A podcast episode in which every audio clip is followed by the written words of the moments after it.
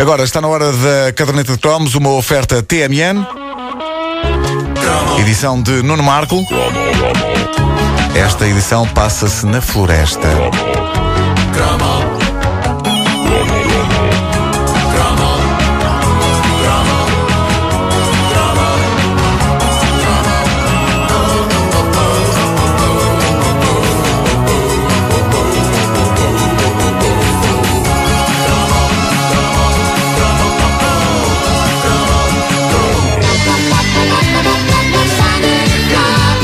Assim, ao som da encantadora voz do imortal criador de Esta Balada que te dou, Armando Gama. Diz balada como Armando Gama. Balada.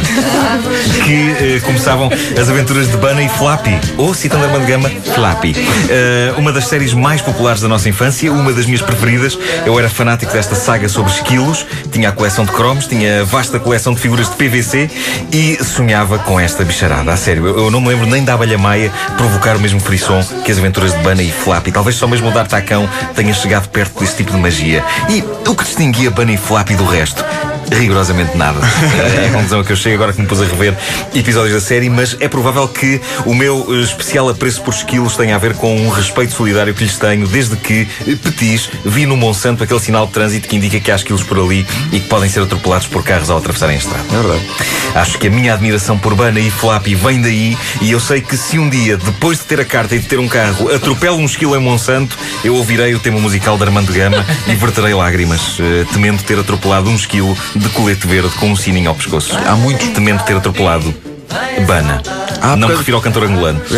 É pá, ainda bem. Mas estava aqui a pensar que eu nunca sei distinguir qual é o Bana e qual é o Flappy. Sim, Bana é um macho, Flappy é a fêmea. Ah, Bonitos nomes, aliás. Bana. Só agora ligou o rádio e estamos a falar de Bana e Flappy, não eh, do cantor. Bana. Bana, o esquilo, herói da série, perder a mãe, fora criado por uma gata.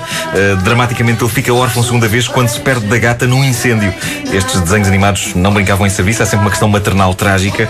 O negrume do drama era, era, era compensado pela existência de uma das maiores concentrações de bicharada de olhar meigo e pestanudo da história da animação. E, em suma, esse ambiente, todo esse ambiente povoado por animais fofinhos e queridos, era tão doce que uma pessoa que faça análise depois de ver um episódio desta série notará que está com valores acima da média no que toca a triglicéridos. Bom, é claro que no meio de tanto bichinho querido tinha de haver antagonistas e em Bunny Flappy havia raposas cruéis. Só ninguém pensava nos ratitos que estão imortalizados na letra da canção principal da série, quando a dada altura eh, Armando Gama canta, sempre com um ar fofinho, Bana Travesso, com seus olhitos, caça ratitos, sem parar.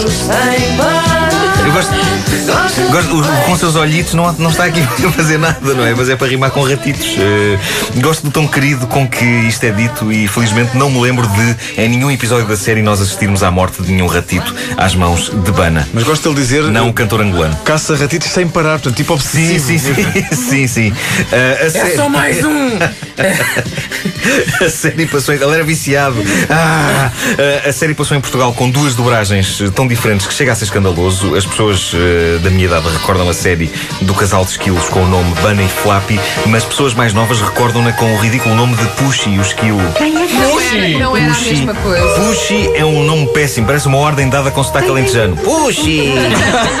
Mas não era só este o problema. Na dobragem Pushy, a canção delirante cantada por Armando Gama é trocada por esta lamecha esganiçada.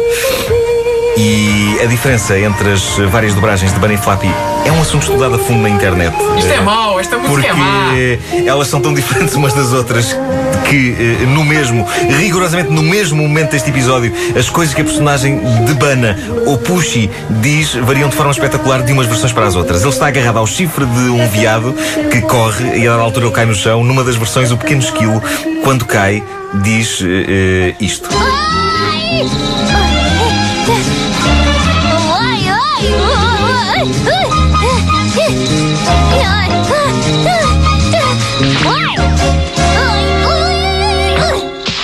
Este bicho corre muito. Ok?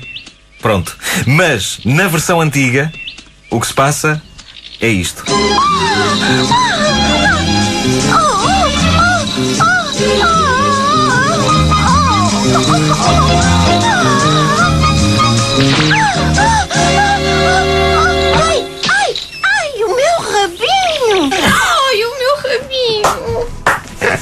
Ora bem. Bom, Espera aí. Espera aí, espera aí. Quem é que se queixa das dores? É o Puxa ou é o, ou é o Bana? eh, quem se queixa das dores é Bana. É Bana. Espera aí. Portanto, Bana- num é este bicho corre tanto e noutro é o meu rabinho. rabinho. Verdade, sim. O meu rabinho é na versão antiga. Digamos que não é das coisas mais bonitas para um desenho animado dizer. Eh, mas lá está, os anos 80 eram uma era de inocência em que se podia ser politicamente incorreto sem dar por isso. Mas outra vez. É que ainda por cima.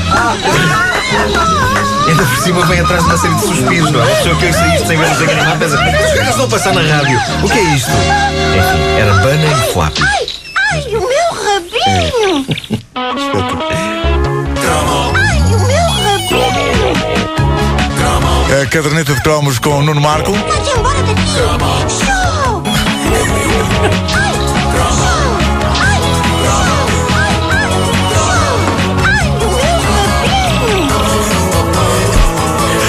Disponível em podcast em radiocomercial.clix.pt numa oferta TMN. As dores de um esquilo. Nunca Bana pensou.